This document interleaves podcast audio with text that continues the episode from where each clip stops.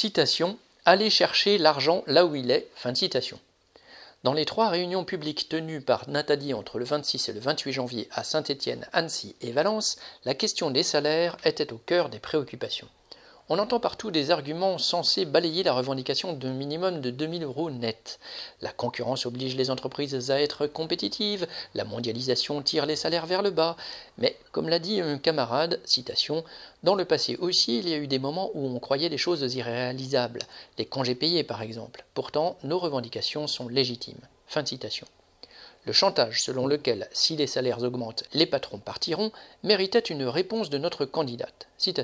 Montebourg a bien eu l'idée de bloquer les comptes des travailleurs immigrés qui envoient de l'argent à leur famille. Pourquoi on ne bloquerait pas les comptes des patrons?